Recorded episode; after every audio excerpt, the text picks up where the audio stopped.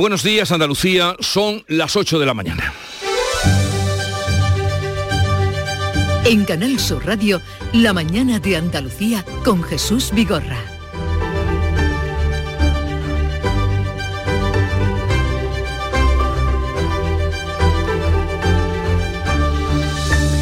Es viernes 23 de diciembre, día de vísperas, antesala de la Nochebuena y día de vuelta a casa para miles de andaluces. La Dirección General de Tráfico comienza hoy la operación especial de Navidad en la que se esperan 4 millones de desplazamientos hasta el día 8 de enero. Este año, con el precio de la luz y la gasolina más baratos que las Navidades pasadas, el megavatio hora está hoy al mismo precio que en mayo de 2021.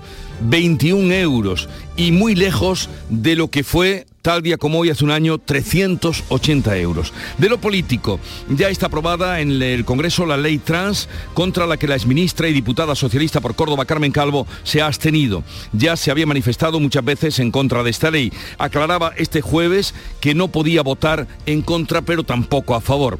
En Andalucía ya tenemos presupuestos para el año que viene, 45.000 millones de euros con un aumento de las partidas destinadas a servicios sociales. Dice el de la Junta, Juanma Moreno, que son unas cuentas que ayudarán a crecer a Andalucía.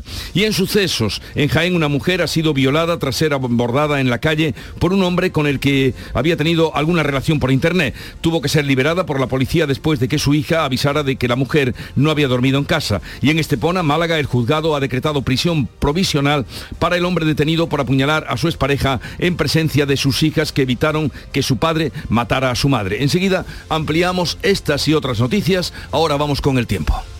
Social Energy. La revolución solar ha llegado a Andalucía para ofrecerte la información del tiempo. Este viernes tenemos cielos poco nubosos con brumas y bancos de niebla en la vertiente atlántica y en el interior. Temperaturas en ascenso en el interior oriental y con pocos cambios en el resto. En las capitales de provincia las temperaturas máximas van a oscilar entre los 18 y los 21 grados. Sí, 21 grados en diciembre. Vientos de componente norte en el tercio occidental, de poniente en el litoral almeriense y el estrecho y variables flojos en el resto. Llegó el mes más mágico. Brinda por un nuevo año sin subidas en tu factura de luz. Ilumina tu hogar de noche y día consumiendo tu propia energía con primeras marcas y hasta 25 años de garantía. Descubre cuánto puedes ahorrar gracias a los paneles solares. Socialenergy.es o 955 44 11 11 y aprovecha las subvenciones disponibles. La revolución solar es Social Energy.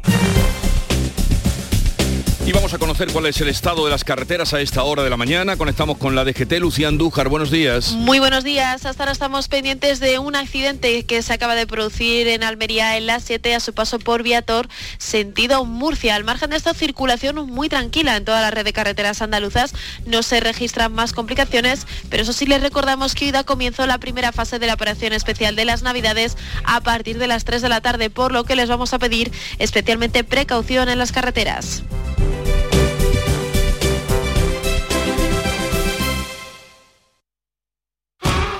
Somos la generación más inclusiva y diversa de toda la historia.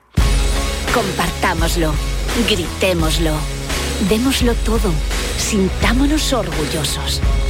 Pero sobre todo, aprovechémoslo.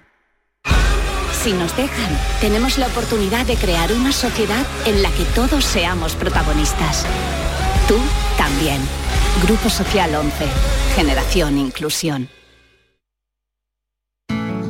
Sierra Nevada no es solo la belleza de la alta montaña y sus días de sol y nieve. Sierra Nevada no es solo esquí o snow, sino una experiencia completa que compartir con amigos o familia. Ven a vivirla y descubre las novedades de esta temporada. Nuevos telesillas, refuerzo del sistema de nieve producida, ampliación de la oferta gastronómica y la Copa del Mundo de Snowboard Cross. Sierra Nevada, vívela.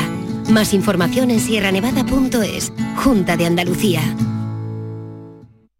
En Canal Sur Radio, la mañana de Andalucía con Jesús Vigorra. Noticias. Vamos a contarles la actualidad y sin sermones. Hoy comienza la cuenta atrás para que el expresidente de la Junta, Juan eh, José Antonio Griñán, y otros seis exaltos cargos de los gobiernos del PSOE entren en la cárcel por el caso de los seres. Paco Ramón. Griñán, los exconsejeros Antonio Fernández, Carmen Martínez Aguayo, Francisco Vallejo y José Antonio Viera y otros dos exdirigentes de la Junta tienen de plazo hasta el próximo 1 de enero a las 12 de la noche para ir a la cárcel que elijan voluntariamente y cumplir así con las penas impuestas por la justicia que oscilan entre los 6 y los 8 años.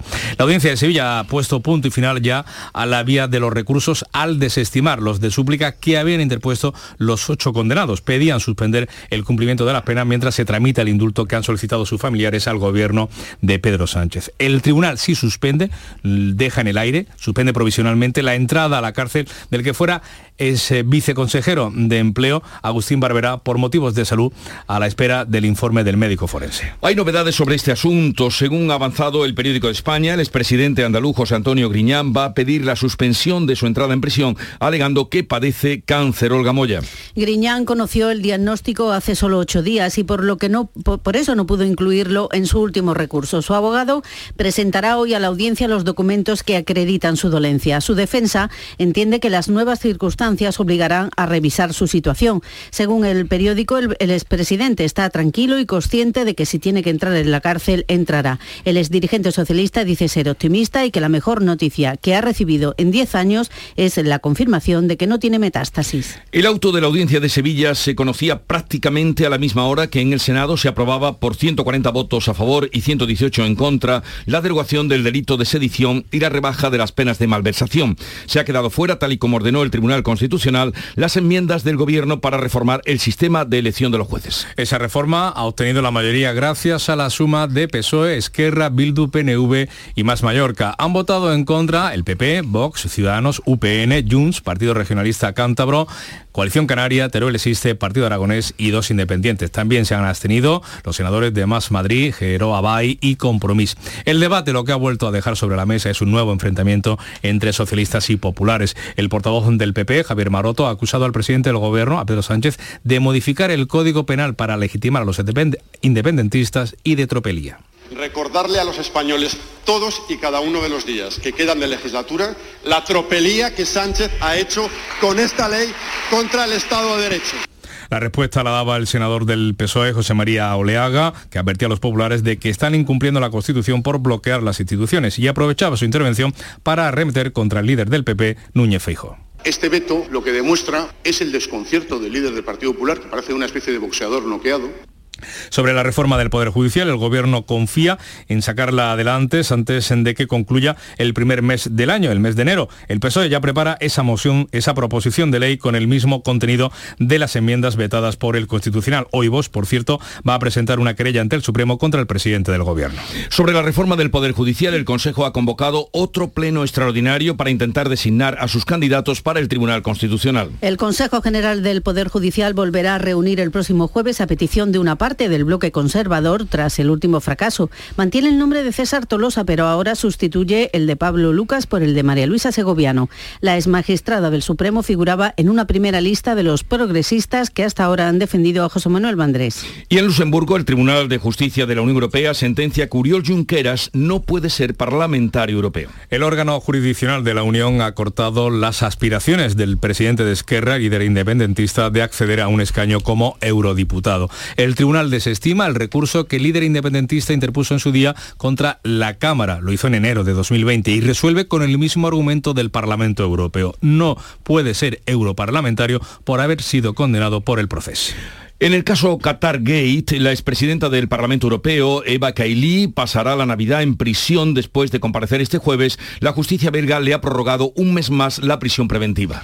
La todavía eurodiputada fue detenida pese a tener inmunidad parlamentaria porque las autoridades belgas consideraron que estaba cometiendo un delito flagrante. Está siendo investigada por el cobro de supuestos sobornos para conceder prebendas a Qatar. Andrés Risopoulos es su abogado y defiende su inocencia.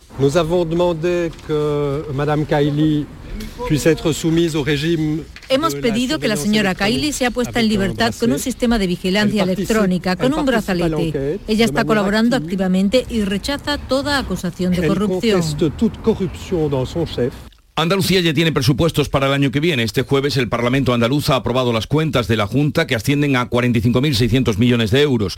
El gobierno andaluz defiende estos números como los más sociales de la historia ya que contemplan un incremento de 5.000 millones en las partidas destinadas a los servicios públicos. Primer presupuesto de la mayoría absoluta del PP. Para el presidente de la Junta, Juanma Moreno, esas cuentas, las de 2023, son un mensaje claro de que Andalucía tiene estabilidad política y económica y es además una señal para atraer inversiones y seguir creciendo por encima de la media nacional. Tener presupuesto significa tener estabilidad, significa mandar un mensaje muy nítido al conjunto de la sociedad española de que Andalucía tiene estabilidad institucional, estabilidad política y estabilidad económica.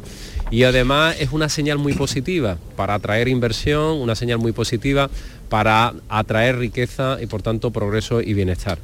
El presupuesto ha salido adelante solo con los votos del PP y un total de y después de aprobar un total de 99 enmiendas, 86 de los populares, 9, de Vox, 3 de Adelante Andalucía y una mm, del PSOE. A partir de las 9 va a estar con nosotros eh, la consejera para hablar de esos presupuestos, unas cuentas que entrarán Jesús en vigor el próximo 1 de enero. Por su parte, el secretario general de los socialistas andaluces, Juan Espadas, ha reprochado al presidente de la Junta que estos presupuestos se hayan frustrado, con estos presupuestos se haya frustrado cualquier expectativa de negociación parlamentaria. Espadas ha afeado a Juanma Moreno que de las 1.240 enmiendas parciales presentadas por los grupos de la oposición, el Gobierno solo haya aceptado 13 con unas expectativas claramente frustradas de lo que el señor Moreno quería aparentar, diálogo y consenso, y lo que finalmente ha sido que es rodillo y mayoría absoluta para aprobar un presupuesto exclusivamente con sus votos.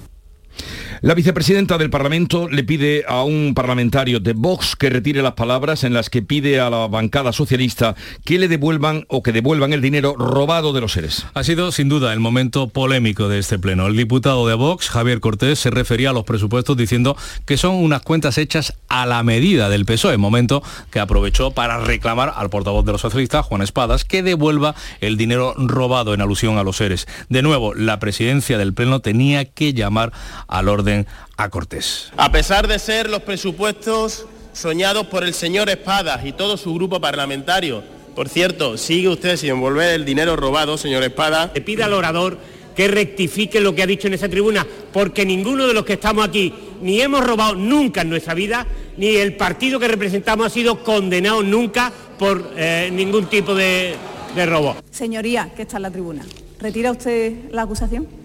No. Señoría. Señor Cortés, siga, pero le recuerdo que quien siembra viento recoge tempestades. Bueno, pues eh, dentro de ese congreso y de este rifirrafe político, la portavoz de Adelante Andalucía, Teresa Rodríguez, pronunció este jueves lo que son sus últimas palabras como parlamentaria andaluza. Creo que tendremos ocasión o vamos a intentar hablar con ella en el transcurso de este informativo. En el Congreso, finalmente, en el Congreso de los Diputados, ha salido aprobada la ley trans que recoge la autodeterminación de género. Un texto legal que ha recibido 188 votos a favor y los votos en contra del PP, Vox y Ciudadanos, con una abstención muy destacada.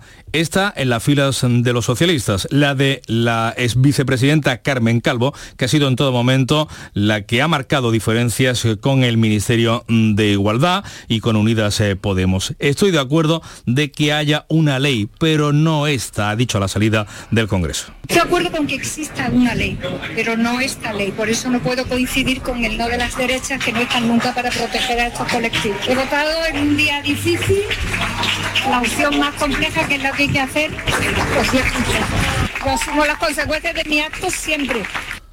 La vencedora en la pugna dentro del seno del gobierno por esta tramitación legal ha sido en este caso la ministra de Igualdad, Irene Montero, que celebraba así el paso adelante de su texto. Esta Cámara reconoce hoy la deuda que el Estado tiene con las personas trans, también con las personas LGTBI y damos un paso muy importante para reconocer bueno, pues el derecho a la libre determinación de la identidad de género.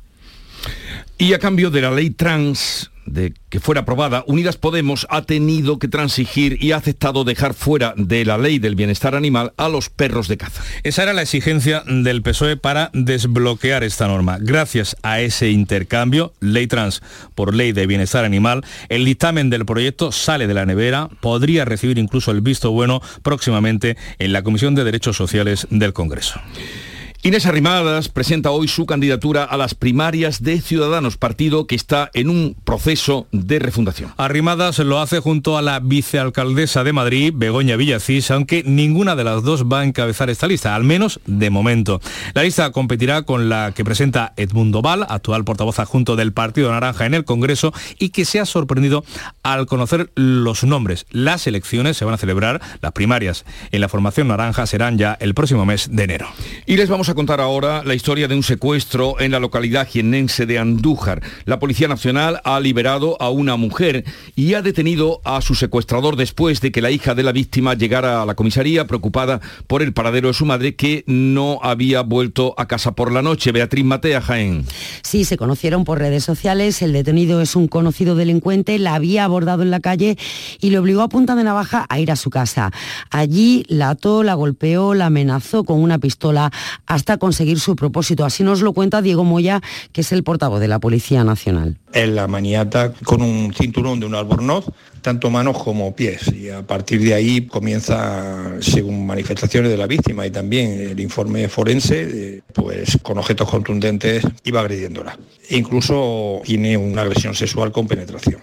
Bueno, fue la hija de la víctima la que acudió a comisaría después de que su madre le enviara un mensaje de texto. De hecho, estando en dependencias policiales recibió un audio del sujeto amenazándola con matar a su madre si acudía precisamente a la comisaría. Los agentes acudieron al domicilio, el secuestrador intentó huir saltando por la ventana, pero fue detenido minutos después. Se le acusa de delitos de agresión sexual y detención ilegal. Jesús. Un hermano de la joven guatemalteca asesinada el pasado viernes, presuntamente por su exmarido en dos hermanas, se hará cargo de los tres hijos de ambos de 4, 6 y 10 años. Sevilla, Isabel Campos. La previsión es que el hermano de la mujer, que tenía 31 años, llegue a la localidad sevillana en los próximos días y además de hacerse cargo de los menores, su intención pasa por tramitar el entierro de la mujer, que aún no ha tenido lugar. Por el momento, la Junta de Andalucía se ha hecho cargo de la custodia de los tres hijos de la mujer y se encuentra en un centro de protección de menores con todos los mecanismos activados para atenderles. Sobre el sepelio, aún no se sabe si será en dos hermanas o en Guatemala. También en Sevilla la policía local ha detenido a un hombre por golpear a su pareja delante de su hijo, un bebé de dos años. La pareja tiene tres hijos menores en común y existían denuncias previas por violencia de género contra el agresor, que ya está en prisión. Está también investigado por quebrantamiento de condena de alejamiento hacia la víctima por hechos anteriores. Se le ha suspendido la patria potestad de los tres hijos de la pareja.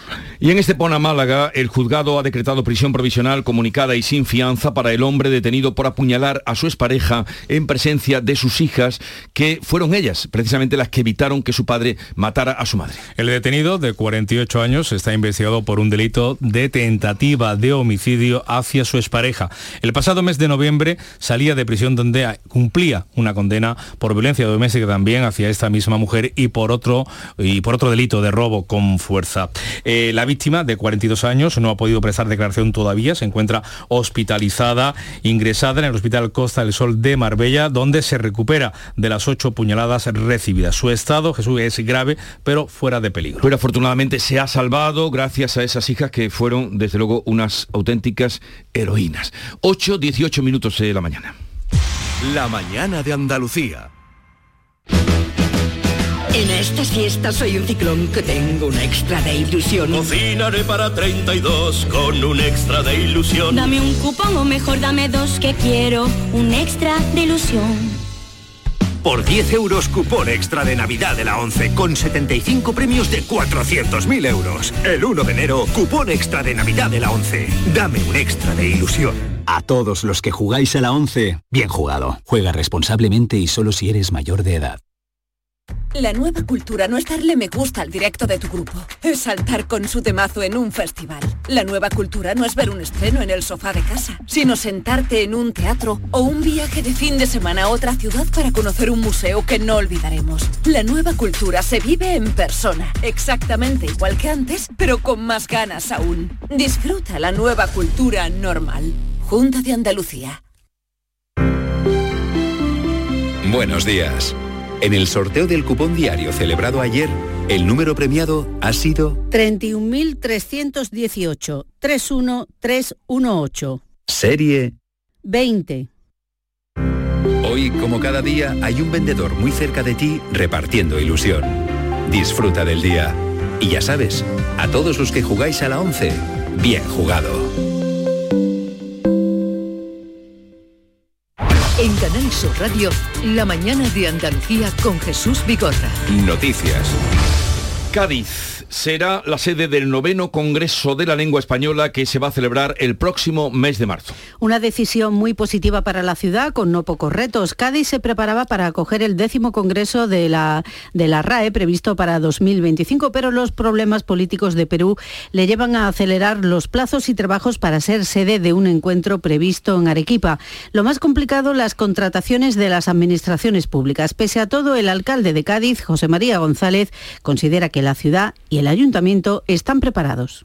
Va a ser algo histórico, ¿no? Para, eh, yo creo que dentro de la historia de, los, de, todos los congresos internacionales de la lengua, porque lo que se eh, prepara en aproximadamente dos años va a tener que ser preparado en, tres meses. Pero bueno, estamos preparados, la ciudad está preparada, el ayuntamiento está, está preparado, va a ser los, los contenidos del Congreso son los contenidos de Arequipa. Y en un día como el de hoy, en el que tantas personas se van a echar a las carreteras, se abre al tráfico el tramo de la A32 entre las localidades jiennenses de Villacarrillo y Villanueva del Arzobispo. Son poco más de 17 kilómetros eh, que han necesitado una inversión de más de 134 millones de euros. Una mejora de la conexión por carretera entre la provincia de Jaén y el Levante español que se traduce para los conductores en un ahorro de tiempo de media hora, por ejemplo, en el trayecto entre Jaén y Albacete. En total, la A32 cuenta con 88 kilómetros ya en servicio, pero todavía quedan seis tramos más. La ministra de Transporte, Raquel Sánchez, ha dicho durante la inauguración oficial que el Gobierno sigue trabajando en la redacción de todos esos tramos, dos en la provincia de Jaén. Mira, es algo muy curioso porque todo el mundo me dice, el gato negro, el 13, eso es mala suerte. Y digo, pues justo el 13 de agosto se ha vendido el gordo aquí, fíjate la coincidencia. no, no tiene nada que ver este fragmento que escuchábamos con el de la ministra que queríamos oír, la ministra de Raquel Sánchez, con motivo de la puesta en marcha y la apertura de ese tramo de la carretera. No sé si tenemos, lo tenemos. Vamos a escuchar a la ministra Raquel Sánchez. Trabajamos para que a finales del próximo año tener estos dos tramos entre Villanueva del Arzobispo y Arroyo de Lojanco con proyectos aprobados y licitando ya las obras. Y la DGT pone en marcha hoy la operación especial de Navidad en la que se esperan más de 4 millones de desplazamientos por las carreteras andaluzas. La operación contará con tres fases desde hoy y hasta el lunes 26 de diciembre, una segunda para fin de año desde el viernes 30 de diciembre al lunes 2, 2 de enero y finalmente la de Reyes que irá del jueves 5 al domingo 8 de enero. Ante tantos desplazamientos de corto y de largo recorrido y durante los fines de semana, el delegado del Gobierno en Andalucía, Pedro Fernández, hace una llamada a la precaución de todos los conductores. Le pido a todos y a todas los conductores y conductoras la máxima precaución y total respeto a las normas de circulación, porque al aumento del número de vehículos en la carretera se pueden sumar la niebla, el hielo, la lluvia, que dificulta la conducción y la hacen más difícil. Lo más importante es llegar, disfrutar con la familia y amigos de estas fechas, y para eso es imprescindible ser precavidos al volante. Les Por contamos cierto- también ahora que, eh, como fue el sorteo ayer de la Lotería de Navidad, un sorteo que desde luego fue poco generoso con Andalucía. Bueno, no piensan lo mismo Jesús que el reducido número de afortunados de Andalucía a los que les ha tocado, eh, a ellos sí, el premio gordo. Un premio que ha dejado en nuestra tierra 76 millones de euros. Una migaja, se puede decir, comparado con los 485 millones que los andaluces habíamos metido para tentar la suerte en este sorteo extraordinario de Navidad, casi 57 euros de media. Crónica de, bueno, de un día de ilusión que se repite cada año. Este año además eh, la alegría venía eh, mm, con un número bastante bajo, de los pocos habituales. 5.490. 4 millones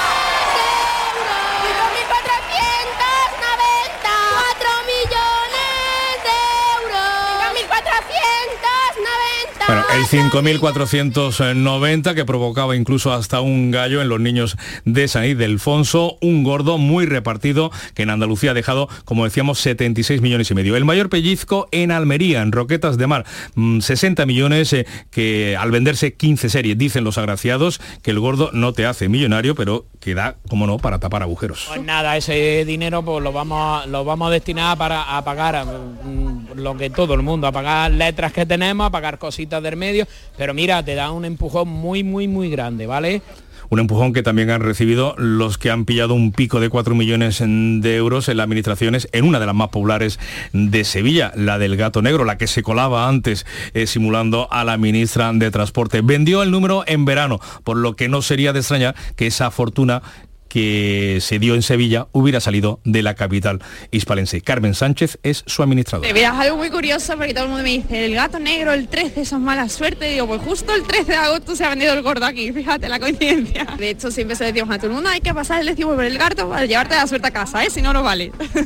apuntamos ese día, el 13 de agosto, para comprar el año que viene la lotería. Una suerte la del gordo, que ha ido también con décimos sueltos, por ejemplo, hasta Jerez, donde hacía 185 años que no caía, a Castilleja de la Cuesta, en Sevilla, Villanueva del Trabuco, en Torremolinos, también en Málaga eh, capital, en Gibraleón, en la provincia de Huelva, en Los Villares, en Jaén, además de en la capital granadina y en Almuñécar. Del resto de premios, Andalucía ha rascado bastante poco. El segundo, el 4.074 y el tercero, el 45.250, han directamente de Andalucía. Se han ido de largo. Mejor suerte ha habido con uno de los eh, cuartos premios, el 25.296, que se ha repartido en Morón de la Frontera, en Rota, en Chipiona, en Cádiz, en la capital, en Pozalcón, Bailento, Remolinos, Granada, Armilla, Motril y en Órgiva, en la Alpujarra. Y varios quintos premios también ha dejado pellizcos en Jaén, Málaga, Torremolinos, Fuengirola, Bailén, en Jaén Capital también, en Cádiz y en Morón, en Sevilla. Córdoba ha sido la única ciudad andaluza donde no ha caído ni un euro.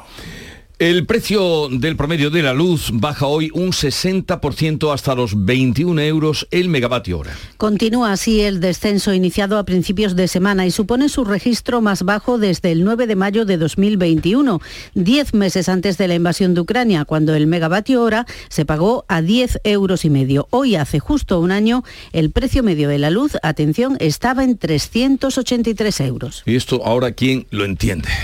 De 383 el megavatio hora a 21 euros el megavatio hora. Bueno, estos días son los más importantes del año para la juguetería, sobre todo para los pequeños que mm, las jugueterías sobreviven ofreciendo un trato cercano, experiencia y artículos que no se anuncian en televisión. Los clientes valoran precisamente ese carácter educativo de los artículos que ponen a su disposición, el asesoramiento personal, especialmente los que venden, como decimos, juguetes educativos, de esos que despiertan los sentidos de los pequeños. Maite Alaní y Maite Serrano son copropietarias de una librería juguetería en el centro de la capital cordobesa un libro interesante, manualidades, cosas creativas. Ellos siguen preocupándose porque los niños aprendan y van buscando, nosotros buscan cosas originales y diferentes. Yo veo que ha habido, no sé si por la pandemia, que se ha quedado las cosas más para dentro de casa y entonces se ha podido recuperar muchas cosas. Y esta Navidad, eh, Gustavo Adolfo Becker, el poeta sevillano, estará en Canal Sur Radio porque esta casa ha realizado una adaptación especial de la leyenda de Maese Pérez, el organista, en la que participan voces familiares para ustedes, más de 40 voces de Canal Sur Radio y que cuenta además con la colaboración del actor Sebastián Aro con eh, interpretando la voz del poeta sevillano. Becker fue periodista antes que poeta y por eso a nuestro compañero Antonio Catoni se le ocurrió transformar los hechos que narra en su leyenda en actualidad e implicar a nuestro primer poeta moderno en la transmisión de esos sucesos. Bueno, efectivamente estamos en la Sevilla de 1568, una ciudad... ¡Maese Pérez está aquí! Y lo primero que tenemos que decir es que está esto muy oscuro, ¿eh? pero mucho. Y para Canal Sur Radio, ¿qué ha pasado? Pues que Maese Pérez acaba de fallecer. ¿Usted qué piensa del nuevo organista? Pues que es un ignorante. Parece que esta misa del gallo va a dar para mucho. Las brisas y las frondas, los hombres y los ángeles, la tierra y los cielos, cantaban cada cual en su idioma un himno al nacimiento del Salvador. Emoción, suspense, acción, terror y recreación histórica. Hasta el compositor Manolo Marbizón ha realizado una versión al estilo del siglo XVI de la cabecera de nuestros informativos. Pues es eh, esa leyenda que se ambienta en el convento de Santa Inés de Sevilla, lugar en el que en muchas ocasiones se eh, representa, se lee eh, con el órgano sonando. Maese Pérez en directo, la leyenda de Becker, como nunca te la contaron, cuenta con la realización de Rodrigo Carmona, se emite el próximo día 24 a las 4 de la tarde y estamos, mientras estemos preparando la cena Nochebuena, luego se repite también el día 25 día de Navidad.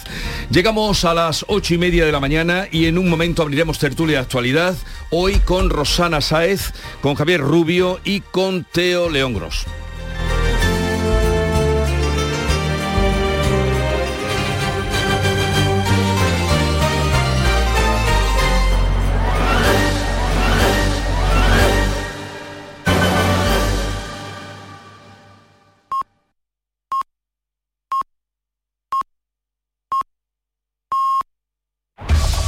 En la mañana de Andalucía de Canal Sur Radio, las noticias de Sevilla. Buenos días, los cielos de momento despejados y las temperaturas máximas con pocos cambios en la víspera de Nochebuena. Vamos a llegar a los 20 grados. Tenemos ahora 9 en Carmona, 7 en Osuna, 9 en Lebreja. El tráfico sin incidencias en los accesos y en el interior de la ciudad, pero la noche ha sido bastante movida. A las seis y media de la mañana, un joven de 24 años que triplicaba la tasa de alcoholemia ha perdido el control a gran velocidad con su coche en la calle San Vicente de Paul y ha chocado contra una estación de bicis de alquiler. La policía local ha instruido diligencias como investigado, no está detenido. Y a la una y media un hombre de 40 años también que triplicaba la tasa máxima de alcoholemia permitida, permitida iba en una motocicleta de alquiler, perdió el control y cayó. Fue atendido in situ por la policía. Abríguese y luzca este invierno con Peletería Lonus, Sevilla. En Peletería Lonus tendrá todo tipo de prendas y pieles a precios inmejorables. Descubra nuestras chaquetas de piel desde solo 69 euros. Arreglamos, transformamos y confeccionamos a medida con la mayor calidad. Estamos en Méndez Núñez 10, ahora con horario ininterrumpido de 10 a 8 y media. Peletería Lonus, más de 20 años a su servicio. ¿Recuerdas de niño la ilusión que tenías cuando llegaba la Navidad? Pues atento. En Sirsa Renault tenemos más de 300 vehículos nuevos, nuevos nuevecitos a elegir. 300 vehículos que son de entrega inmediata, para que no tengas que esperar y te lleves uno sobre la marcha. Y con descuentos de hasta 6.000 euros para que invites a los tuyos a nuestra salud. Tres deseos en uno, para que vuelvas a recuperar la ilusión. Descúbrelos en Renault Sirsa Automoción y su red de agencias. La niebla que se fue echando poco a poco ayer tarde hasta ser muy densa en la ciudad y buena parte de la provincia provocaba anoche el desvío de varios vuelos que debían aterrizar en el aeropuerto de San Pablo. En concreto los procedentes de Madrid, Bilbao y Santander que tuvo que aterrizar en Faro, en Portugal. Todo ello en unos días de mucho tráfico aéreo por las fechas navideñas. Así lo contaban los familiares que esperaban a sus seres queridos. Nada, por lo visto han intentado aterrizar pero hay mucha niebla y han abortado el primer aterrizaje y parece ser que han intentado otro segundo intento, han hecho otro intento y tampoco. Y lo que me comunica ahora mismo mi hijo que está dentro es que van a aterrizar en otro aeropuerto, en Faro, Portugal. Sí, estoy esperando a mi hija, pero no se me nada. Sí, de Santander. ¿Y usted? Nada, están- según el señor dice que van a Portugal, al Faro. Estaba esperando un familiar y resulta que por el problema de la niebla eh, van a aterrizar en Faro, no llegan a Sevilla. No- ni siquiera saben si van a venir hoy mismo o ya vienen mañana por la mañana. La policía local ha detenido a un hombre tras agredir presuntamente a su pareja en la vivienda de ambos, de la que la mujer escapó saltando por la ventana del primer piso para evitar más agresiones. La caída no le provocó lesiones, mientras un hermano de la joven guatemalteca, asesinada el pasado viernes, presuntamente por su exmarido en dos hermanas, se va a hacer cargo de los tres hijos de ambos, de 4, 6 y 10 años. La previsión es que el hermano de la mujer, que tenía 31 años, llegue a la localidad sevillana en los próximos días. También se hará cargo del el sepelio de la mujer que aún no ha tenido lugar. Y ya ha ingresado en prisión el hombre de 40 años que atropelló y mató a un joven de 18 años que circulaba en patinete. El detenido iba ebrio y drogado. El gordo de Navidad ha pasado de nuevo por Sevilla, donde ha dejado algo más de 4 millones de euros en la capital y en Castilleja de la Cuesta. No ha sido una lluvia de millones, pero se ha recibido con mucha alegría, como en esta administración, la del gato negro. Es algo muy curioso porque todo el mundo me dice, el gato negro, el 13, son mala suerte. Digo, pues justo el 13 de agosto se ha vendido el gordo aquí, fíjate la coincidencia. En esa fecha justo nos visita mucha gente de fuera que viene a veranear aquí en Sevilla y siempre nos visita para llevarse sus décimos tanto para ellos como para sus familiares, así que es muy posible que se lo hayan llevado. Le va a invertir 3.700.000 euros para implantar la recogida selectiva de bioresiduos en Sevilla. Parte de este importe, 1,8 millones, procede de fondos europeos. Marisa Gómez es la delegada de limpieza. Se trata de una gran inversión y de un espaldarazo europeo a la estrategia para la recogida selectiva de bioresiduos del Lipasan que iniciamos hace unos años en los mercados de abasto y se fue extendiendo así eh, a, varios, a varios distritos de la ciudad. Y este viernes, de nuevo en el Teatro de la Maestranza, la Real Orquesta Sinfónica de Sevilla ofrece su tradicional concierto extraordinario de Navidad. El concierto cada año eh, hace que el público acompañe con cantos y palmas pues la gran mayoría de las obras musicales que se interpretan.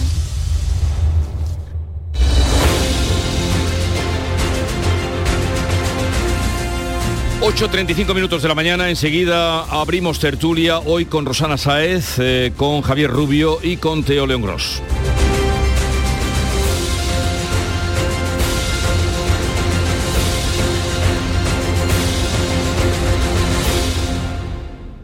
Llegó el mes más mágico.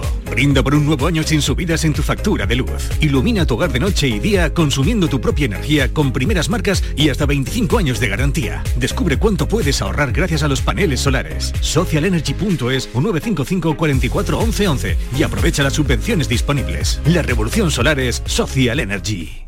El 29 de diciembre disfruta del concierto de la Fundación Bar en Boyside en el Teatro de la Maestranza bajo la dirección del maestro Nuno Coelho y Denis Kosukin al piano. Dentro de la campaña Música por Ucrania, este concierto recoge fondos para los refugiados de la guerra. El repertorio incluye el preludio de Tristán y Solda de Wagner, el concierto para piano número 2 de Rashmaninov y cuadros de una exposición de Mussorgsky. Entradas ya a la venta en el Teatro de la Maestranza. Descuentos del 50% para menores de 25 años y personas desempleadas. Esta Navidad regala música. Junta de Andalucía.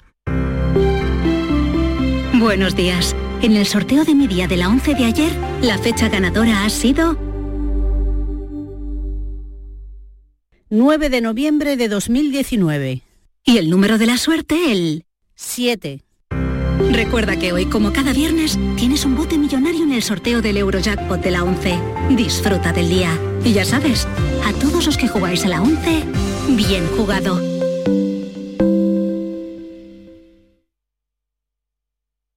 Humor, ingenio, música en directo, entrevistas. Todo lo tienes en el show del comandante Lara. Y te esperamos los domingos en la medianoche para que disfrutes de la radio más original y divertida. ¡Vas a flipar! ¡Síguenos! El show del comandante Lara. Este domingo en la medianoche. Canal Sur Radio, la radio de Andalucía. En Canal Sur Radio, la mañana de Andalucía con Jesús Vigorra.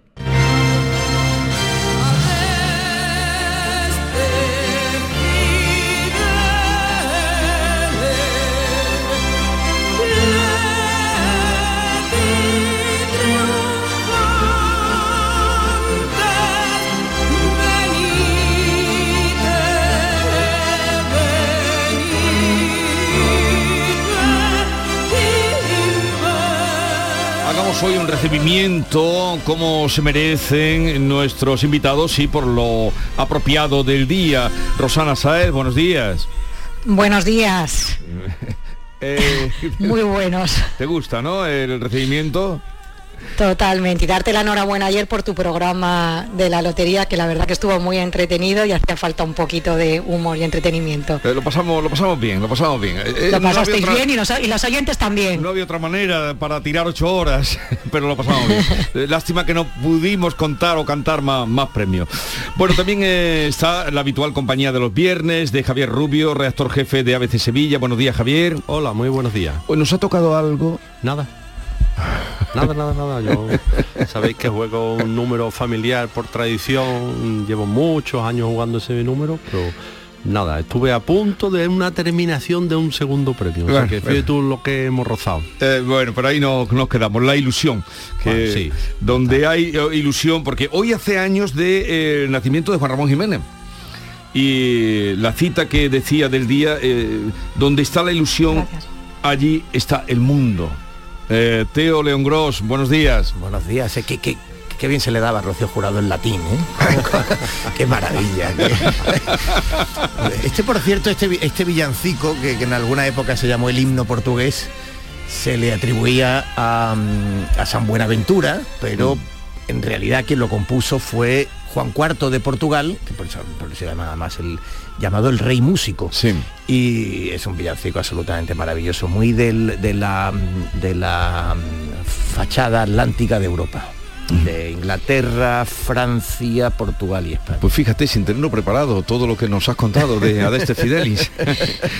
Yo lo que el otro día escuché por hacer eh, el oratorio de Bach, que no tiene nada que envidiar al Mesías de Händel, ¿eh? Pero como va a tener algo que envidiarle no, pero, a Bach no, nada que- pero no, pero digo Está eh, en el top. Como decía Ayarra, es, eh, Dios es Bach, le, me dijo sí, en sí, entrevista, si, si fuera músico sería.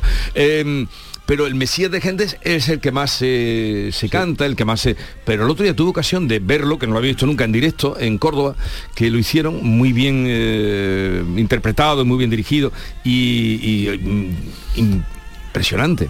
De Bach, ya que estamos en... Bueno. Händel, eh, el- el- evidentemente es una pieza popular y es Sí. una pieza popular porque tiene incluso ese aire más popular, es, eh, tiene una melodía eh, pegadiza, cercana y muy fácilmente reconocible, sencilla y es verdad que algunas piezas de Bach son eh, complejas, ¿no? Y- y, evidentemente menos cercanas Sí, sí. o menos populares.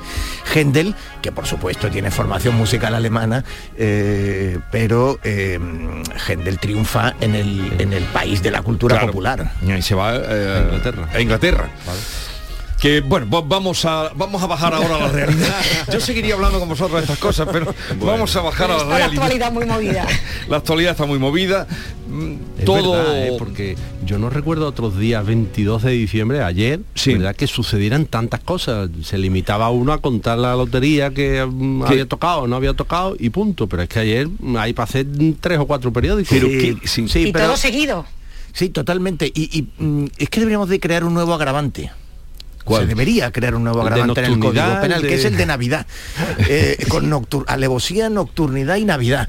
Porque claramente ayer pasaron sí, muchas sí, cosas porque había gente interesada en que se notaran lo menos posible ciertas cosas. es. ¿Tú- tú y el día de la lotería, hombre. Bueno, ya- vamos, ya- A, vamos a empezar a contar cosas para quien se le escapara, pero la verdad es que del Congreso al Senado, del Senado al Parlamento de Andalucía eh, y la lotería de fondo. Bueno, ya quedó aprobada la derogación del delito de sedición. Eh, ha quedado aprobada, pues eh, quedó ahí ya, no existe, eh, no existe, se quita. Y la rebaja en eh, la malversación. De esto nos ha traído mucho tiempo en hablarlo, quedaron fuera las enmiendas para la elección de vocales al Constitucional. Bueno, eh, bueno ya no hay sediciosos en España no si se suprime el delito pues se suprime también la consideración que se le puede hacer a quien ha cometido ese antiguo delito en el Código Penal ahora serían ¿cómo es? desórdenes eh, Public- públicos desórdenes eh, agravados públicos. Desordenados. serían desordenados públicamente agravados ¿no? bueno Ahora es lo tengo más fácil. Ya claro Es, es más fácil. No, la verdad que, mm, bueno, si hay eh, 115 agresores sexuales que se han beneficiado de la ley, ¿por qué no se van a beneficiar unos pocos de la sedición? Es decir, es, esta- es Navidad. Es Navidad. Pero fíjate, en lo, me ha sorprendido esta mañana que me contaban desde Granada que en Granada se han revisado 20 condenas eh, de delitos sexuales eh, ya con la ley del solo sí es sí y no se ha rebajado ninguna pena. Bueno, es que es caso por caso. Y Entonces cada mm, tribunal tiene que ver mm, en qué se fundamenta esa condena, esa sentencia y ver si se la puede aplicar. No, no, no es automático. Claro, es con la máxima y la mínima, Claro. donde, donde se sitúan eh, eh, El- la- la- esa el horquilla, análisis. pues, va- y, y en todo caso sabemos que hay audiencias que están siendo proclives y audiencias que están siendo, digamos, hostiles. Pero el Tribunal Supremo sí ha marcado una pauta, Sí. ya se dijo desde el Sí. principio, el Tribunal Supremo marcará la orientación y el Supremo lo que ha determinado es que hay, hay que revisar las condenas. Mm. El- en, en lo tocante a las rebajas en malversación, mm, veremos ahora que puede empezar a pasar Bueno, lo, que ha pasado con el claro, sí, lo sí. que decía. Teo ahora mismo, ¿no? Que, que, pueden salir otros ciento y pico mm, que digan, oiga, que me, me toca rebajar la condena. Claro, malversación. mm, Lo Claro. usamos así la palabra y no suena tanto. eh, son corruptos. Son personas. Es más fácil robar también, volvemos a lo mismo. también. Ahora es más fácil robar, o sea, estamos dando facilidades. Es que es así, mira, yo la verdad, lo que ocurrió ayer, estamos hablando del Día de la Lotería, que es uno de los días más bonitos, pues nos lo estropearon, porque yo cuando veía abrir los informativos, que es lógico con el Día de la Lotería, pero estaba viendo lo que estaba sucediendo, ¿eh? el atentado a nuestro Estado de Derecho, a nuestro orden constitucional, es de una gravedad lo que sucedió ayer y lo que estamos diciendo, meterlo de tapadillo en el Día de la Lotería, más aún, ¿no? Yo ayer, de lo que sucedió ayer, yo creo que las declaraciones de la portavoz de RC lo resume perfectamente cuando dice así de claro, eh, y leo textual, hemos hecho tambalear los pilares del régimen del 78, hemos logrado dis- disminuir la capacidad del Estado. Pues esto es lo que se ha, sucedido ayer. Es que es muy grave, o sea, tenemos un presidente que tenía muy claro su fin, su objetivo, que es su propio proyecto, mantenerse en el poder a costa de lo que sea, no tiene escrúpulos, no tiene moral, eh, llevamos una deriva absoluta hacia un régimen autoritario y estamos consiguiendo hacer crecer de una manera eh, abismal a lo que es el independentismo, al nacionalismo y lo que estamos viendo lo de ayer es de verdad de una barbaridad, una gravedad absoluta, como se ha puesto en jaque nuestro orden constitucional, nuestro Estado de Derecho, una herramienta, se ha suprimido así de un plumazo porque se ha hecho todo de tapadillo, por la vía express, vía de urgencia, o sea, una cosa, de verdad que ayer era una cosa, como estás diciendo Jesús, de locos. Estaba terminando la lotería y estábamos escuchando una noticia que es, vamos, mm, de, increíble que se haya producido el día 22, pero es que durante todo el puente hemos estado asistiendo a lo mismo y vuelvo a otra declaración que fue gravísima durante el puente de la Constitución, pero solamente somos los periodistas los que estamos en la información mientras todo el mundo está entretenido. Y digo la declaración, las declaraciones de Rufián en una entrevista en Radio Nacional de España, en la que volvía a decir lo mismo. Los presupuestos generales de Estado han sido la palanca eh, de fuerza para forzar eh, que se derogue finalmente el delito de sedición. Y cuando estás hablando de la malversación, volvemos a lo mismo.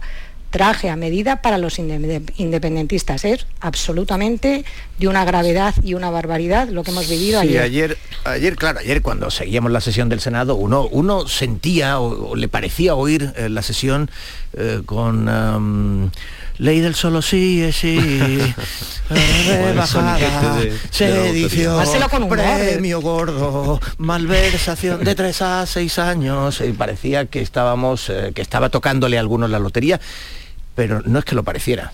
Es que a algunos le estaba tocando la lotería.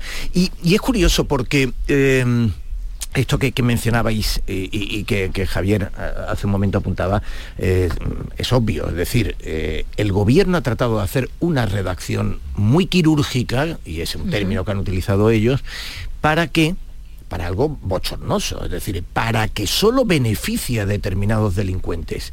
Es decir, eh, el espíritu de la ley, por su, propia, por su propia naturaleza moderna, es universalista, es decir, es para todos, porque si no se cae en lo premoderno, que era el derecho de autor, es decir, que según qué casta o qué tipo de personas o qué género o qué eh, sexo qué eh, mm, tenía una consideración diferente. Y aquí estamos haciendo derecho de autor a la medida del eh, nacionalismo, eh, del nacionalismo catalán, lo cual es muy grave en sí mismo.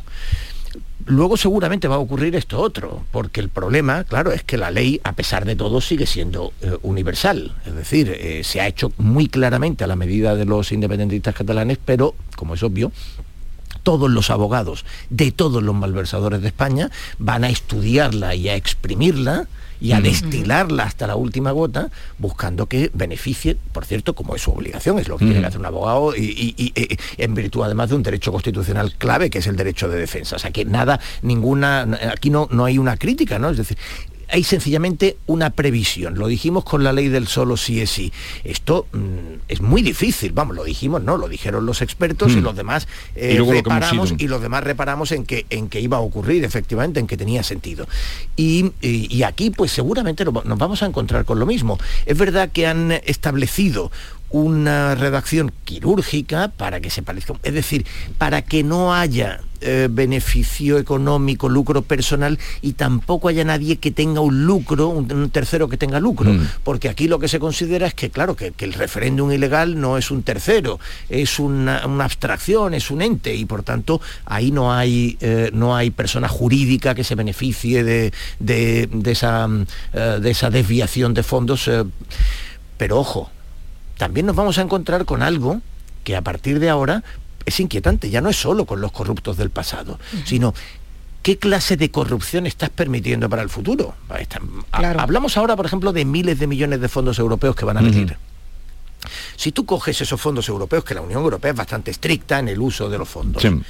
Y en lugar de destinarlos para el PERTE de rigor o para el proyecto tal, o para, lo destinas a, a una política, pues digamos como en el caso de los seres, que tenga, eh, que tenga un carácter clientelar, pero que no tenga beneficiarios, pues como aquellos intermediarios de los sindicatos, o como Mm. aquellos empresarios afines, o como aquellos eh, eh, eh, intrusos en los seres, pero encuentres un modo de destinarlo a unas políticas que sí tengan un efecto clientelar ya no será malversación, ya no será considerado corrupción. Bueno, pues a eso le estamos abriendo la puerta. Eh, como tú decías, ¿no? Los efectos de la, son eh, contraindicaciones y efectos secundarios. Y, y, claro, ahora se abre ese proceso de revisar eh, minuciosamente la ley enco- hasta encontrar el portillo, la gatera por la que se nos pueden colar. Y sobre todo hay un mensaje, ¿no? ¿Qué, qué- qué- qué mensaje le estamos lanzando a la sociedad? ¿Eh?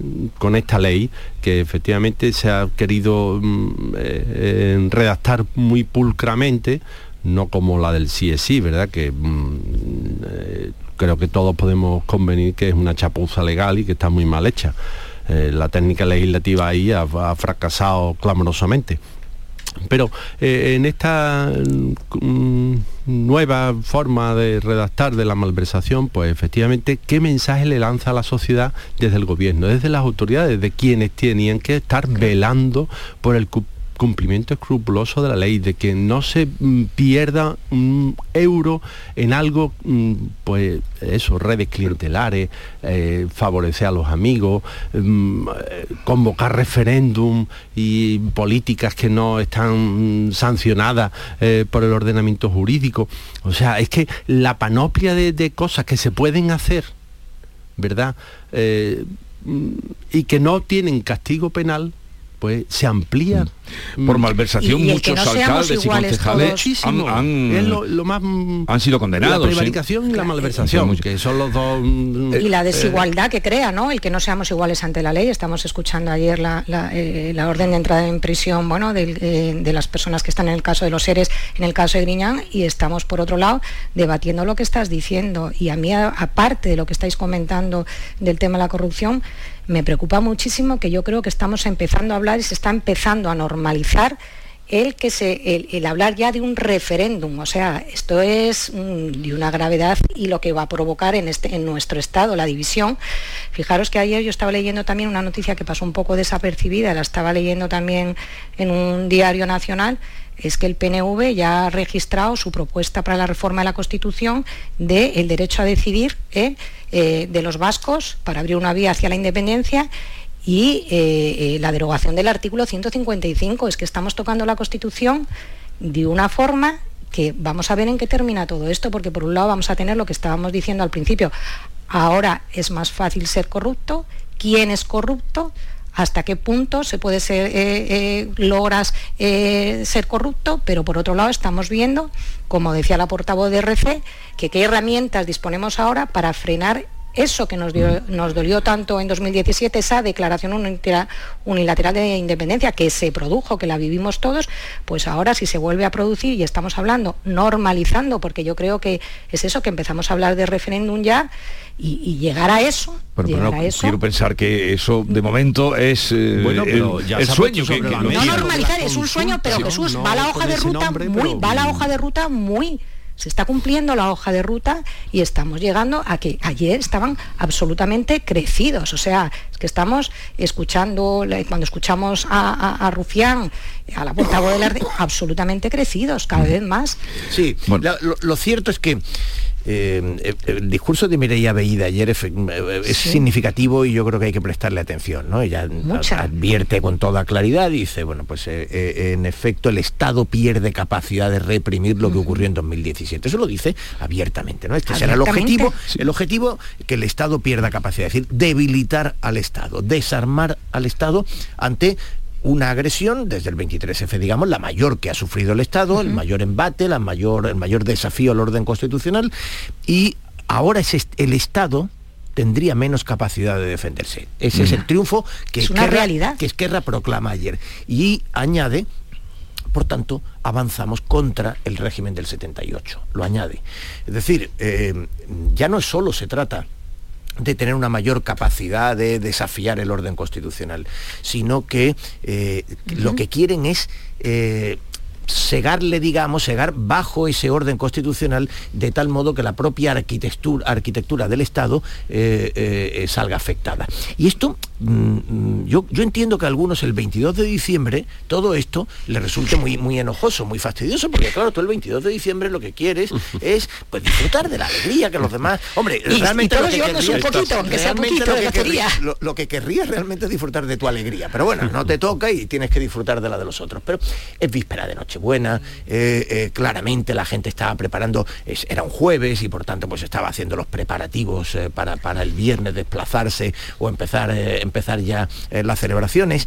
Y todo esto efectivamente está colocado mm, tácticamente o estratégicamente porque, porque somos refractarios a que nos den un 22 de diciembre.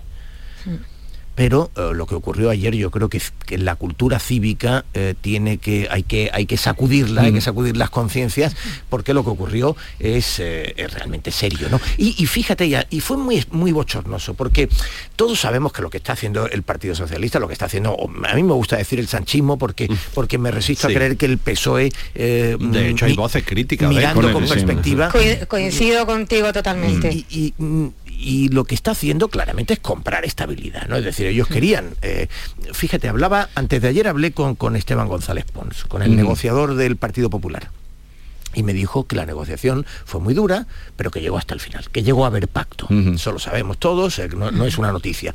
Sí que me contó que, que, digamos, había trascendido menos, que, que ellos vetaron a Victoria Rosell y que Bolaños tuvo una gran- un gran enfrentamiento con Podemos y lo ganó eh, Bolaños y, y el Podemos terminó aceptando que no fuera Rosell eh, y que luego tuvo, y, y la cosa se enconó mucho porque otro de los puntos que incluían era endurecer las puertas giratorias y se enfrentaban a Robles, a Job y a Marlaska, tres ministros que son, que son jueces. Eh, pero al final hubo acuerdo. Ese acuerdo se cierra un miércoles. Probablemente se firmaba el viernes.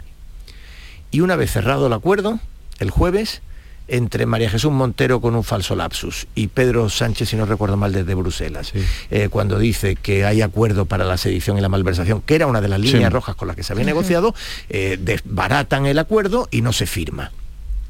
Eh, si solamente se hubieran tomado una semana para decir lo de la sedición y la malversación, con que se hubiera tomado una semana, el acuerdo se hubiera, Se hubiera firmado. firmado. Es decir, ¿qué ha ocurrido?